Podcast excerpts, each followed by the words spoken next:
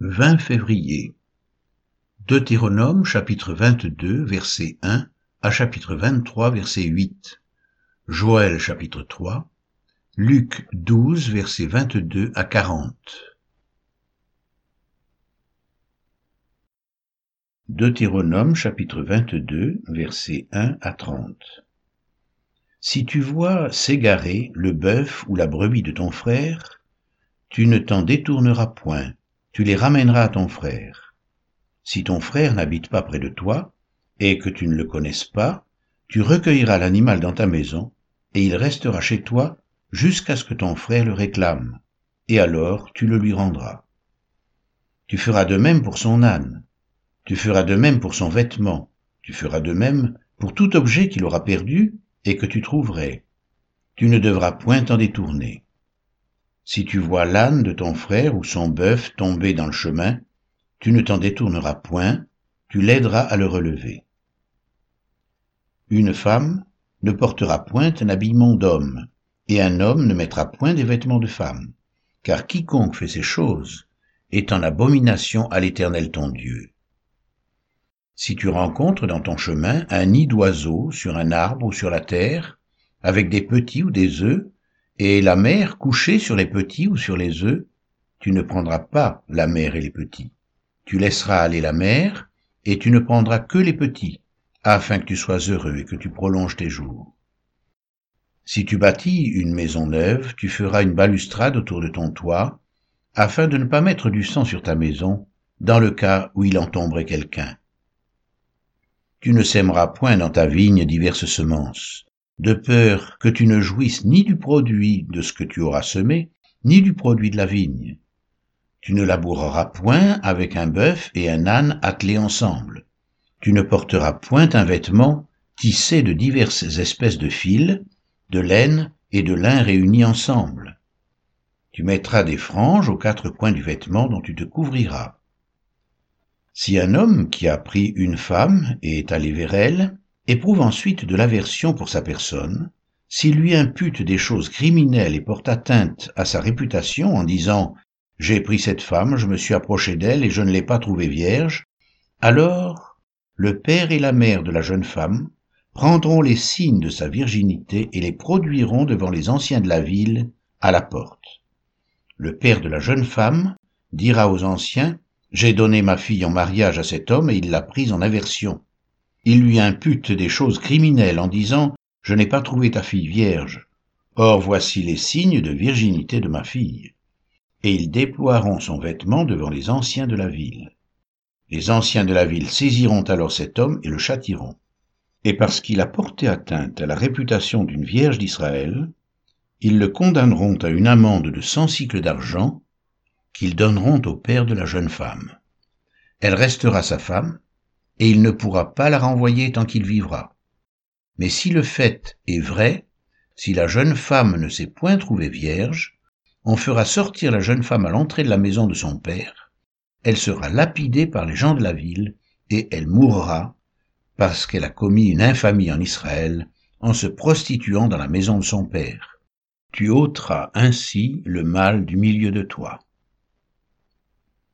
Si l'on trouve un homme couché avec une femme mariée, ils mourront tous deux, l'homme qui a couché avec la femme et la femme aussi. Tu ôteras ainsi le mal du milieu d'Israël. Si une jeune fille vierge est fiancée et qu'un homme la rencontre dans la ville et couche avec elle, vous les amènerez tous deux à la porte de la ville, vous les lapiderez, et ils mourront, la jeune fille pour n'avoir pas crié dans la ville, et l'homme pour avoir déshonoré la femme de son prochain tu ôteras ainsi le mal du milieu de toi. Mais si c'est dans les champs que cet homme rencontre la jeune fille fiancée, lui fait violence et couche avec elle, l'homme qui aura couché avec elle sera seul puni de mort. Tu ne feras rien à la jeune fille. Elle n'est pas coupable d'un crime digne de mort, car il en est de ce cas, comme de celui où un homme se jette sur son prochain et lui ôte la vie. La jeune fille fiancée que cet homme a rencontrée dans les champs a pu crier sans qu'il y ait eu personne pour la secourir. Si un homme rencontre une jeune fille vierge non fiancée, lui fait violence et couche avec elle, et qu'on vienne à les surprendre, l'homme qui aura couché avec elle donnera au père de la jeune fille cinquante cycles d'argent, et parce qu'il l'a déshonorée, il la prendra pour femme, et il ne pourra pas la renvoyer tant qu'il vivra. Nul ne prendra la femme de son père, et ne soulèvera la couverture de son père. Deutéronome chapitre 23 versets 1 à 8 Celui dont les testicules ont été écrasés ou l'urètre coupé n'entrera point dans l'assemblée de l'Éternel. Celui qui est issu d'une union illicite n'entrera point dans l'assemblée de l'Éternel. Même sa dixième génération n'entrera point dans l'assemblée de l'Éternel. L'Ammonite et le Moabite n'entreront point dans l'assemblée de l'Éternel, même à la dixième génération et à perpétuité, parce qu'ils ne sont pas venus au-devant de vous avec du pain et de l'eau, sur le chemin lors de votre sortie d'Égypte, et parce qu'ils ont fait venir contre toi à prix d'argent Balaam, fils de Béor, de Pétor en Mésopotamie, pour qu'il te maudisse. Mais l'Éternel ton Dieu n'a point voulu écouter Balaam, et l'Éternel ton Dieu a changé pour toi la malédiction en bénédiction, parce que tu es aimé de l'Éternel ton Dieu. Tu n'auras souci ni de leur prospérité, ni de leur bien-être, tant que tu vivras, à perpétuité. Tu n'auras point en abomination l'Édomite, car il est ton frère. Tu n'auras point en abomination l'Égyptien, car tu as été étranger dans son pays. Les fils qui leur naîtront à la troisième génération entreront dans l'assemblée de l'Éternel.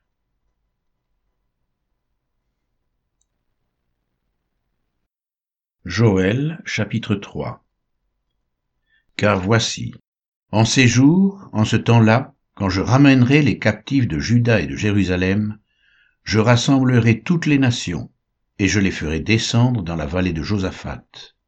Là, j'entrerai en jugement avec elles au sujet de mon peuple d'Israël, mon héritage, qu'elles ont dispersé parmi les nations, et au sujet de mon pays qu'elles se sont partagées.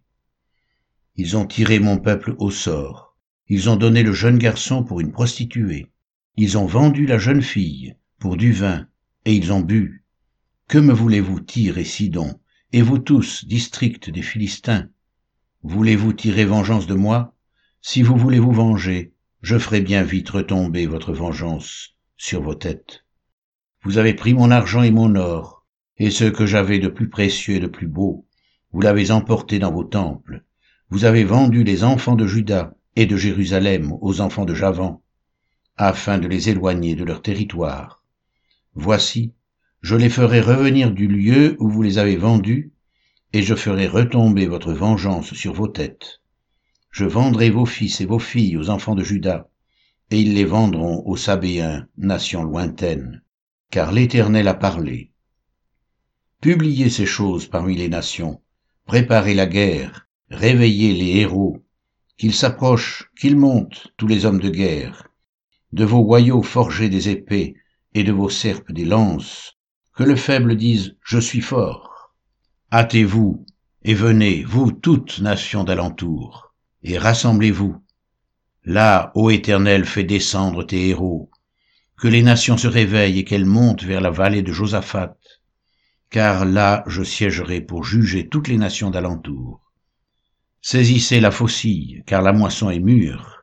Venez, foulez, car le pressoir est plein, les cuves regorgent, car grande est leur méchanceté.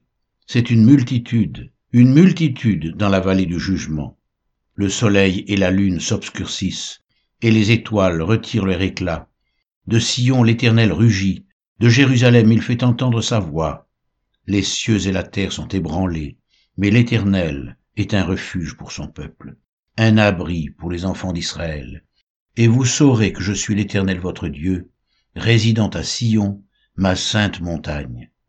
Jérusalem sera sainte, et les étrangers n'y passeront plus.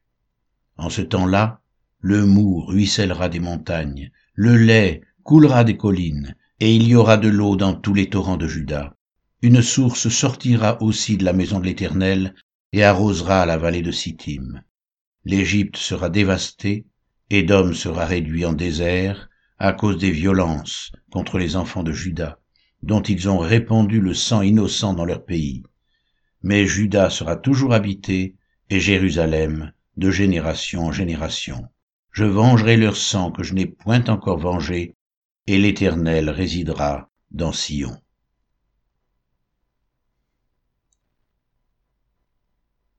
Luc chapitre 12 versets 22 à 40 Jésus dit ensuite à ses disciples, C'est pourquoi je vous dis, ne vous inquiétez pas pour votre vie de ce que vous mangerez, ni pour votre corps de quoi vous serez vêtu.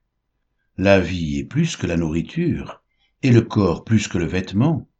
Considérez les corbeaux, ils ne sèment ni ne moissonnent, ils n'ont ni cellier ni grenier, et Dieu les nourrit. Combien ne valez-vous pas plus que les oiseaux? Qui de vous, par ses inquiétudes, peut ajouter une coudée à la durée de sa vie? Si donc vous ne pouvez pas même la moindre chose, pourquoi vous inquiétez-vous du reste? Considérez comment croissent les lys. Ils ne travaillent ni ne filent.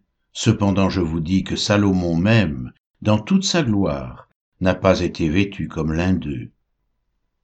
Si Dieu revêt ainsi l'herbe qui est aujourd'hui dans les champs, et qui demain sera jeté au four, à combien plus forte raison vous vêtira-t-il, gens de peu de foi?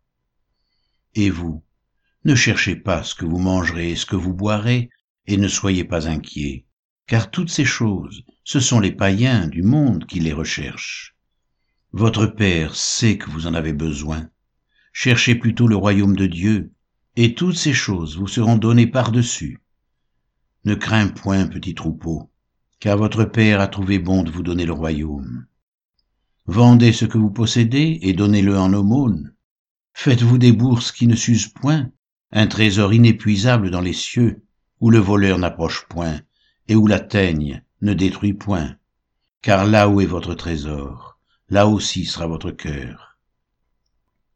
Que vos reins soient sains et vos lampes allumées, et vous, soyez semblables à des hommes qui attendent que leur maître revienne des noces, afin de lui ouvrir dès qu'il arrivera et frappera.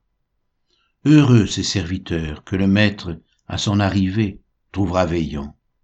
Je vous le dis en vérité, il se scindra, les fera mettre à table, et s'approchera pour les servir.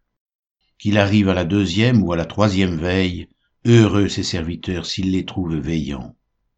Sachez-le bien, si le maître de la maison savait à quelle heure le voleur doit venir, il veillerait et ne laisserait pas percer sa maison. Vous aussi, tenez-vous prêts, car le Fils de l'homme viendra à l'heure où vous n'y penserez pas.